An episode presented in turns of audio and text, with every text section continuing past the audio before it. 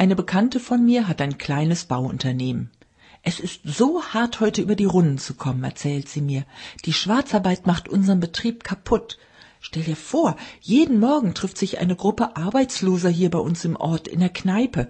Da tauschen sie sich aus, welche Aufträge es gerade gibt und welche Facharbeiter es dafür braucht. Und dann legen sie los. Ich bin zum Arbeitsamt gegangen und wollte das melden und wurde zu einem Beamten geschickt. Aber wie ich durch die Glastür in sein Büro schaue, erkenne ich, dass genau er in der Kneipe ganz oft mit dabei ist. Was soll ich da denn noch machen? Wenn das so weitergeht, können wir unseren Betrieb bald dicht machen. Ich merke, wie eine Riesenwut in mir hochsteigt und ein Gefühl von Ohnmacht. Was soll man da noch machen, wenn die, die die Schwarzarbeit bekämpfen müssten, sich mit daran bereichern? Dass Unrecht in unserer Gesellschaft geschieht, ist schon schlimm.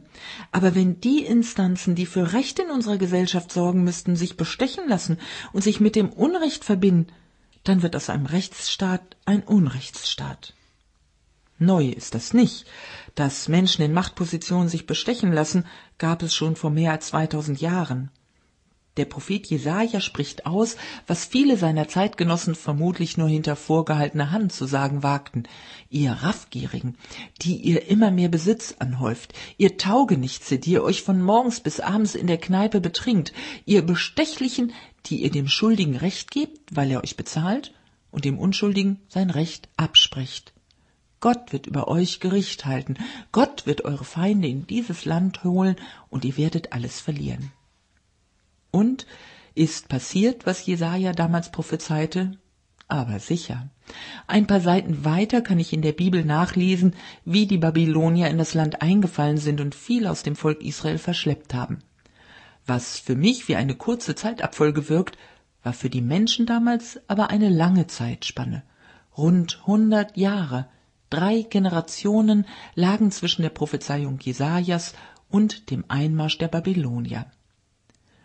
Ob die Menschen damals Jesaja geglaubt haben, als er vom Gericht Gottes sprach, ob sie ihn ernst genommen haben? Ich glaube an ein Gericht Gottes. Ich trage es fest in meinem Herzen. Für jedes Unrecht, das ein Mensch hier auf der Erde begeht, wird er sich einmal vor Gott verantworten müssen.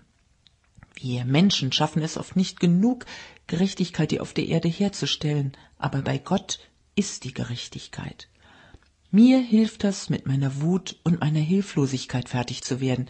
Ich kann meinen Zorn loslassen auf alles, was ich an Unrecht erlebe, und kann es an Gott abgeben. Bei ihm ist es gut aufgehoben und wird einmal zurecht verwandelt werden. Meine Bekannte hat nicht locker gelassen bei ihrem Kampf gegen die Schwarzarbeit, und sie hat es geschafft. Die Gruppe der Schwarzarbeiter in ihrem Ort gibt es nicht mehr.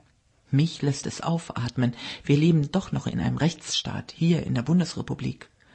Und als Christ weiß ich, ich lebe in einem Rechtsstaat von noch ganz anderer Dimension. Bei Gott ist eine Gerechtigkeit, die über die Gerechtigkeit dieser Welt noch hinausgeht.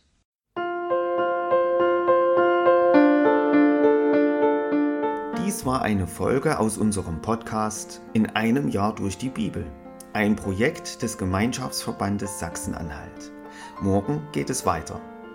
Unsere Arbeit und auch dieses Projekt lebt fast ausschließlich von Spenden. Wenn Sie unseren Podcast mit einer Spende unterstützen möchten, so ist uns das eine große Hilfe. Dies geht per Überweisung an Empfänger LKG Nordhausen. Die IBAN-Nummer lautet DE 68 820 540 520 038 009 647. Wenn Sie eine Spendenbescheinigung benötigen, dann geben Sie bitte Ihren Namen und Ihre Anschrift mit an. Ganz herzlichen Dank. Nun wünsche ich Ihnen einen gesegneten Tag und freue mich, wenn Sie auch morgen wieder mit dabei sind. Viele Grüße, David Israel aus Nordhausen.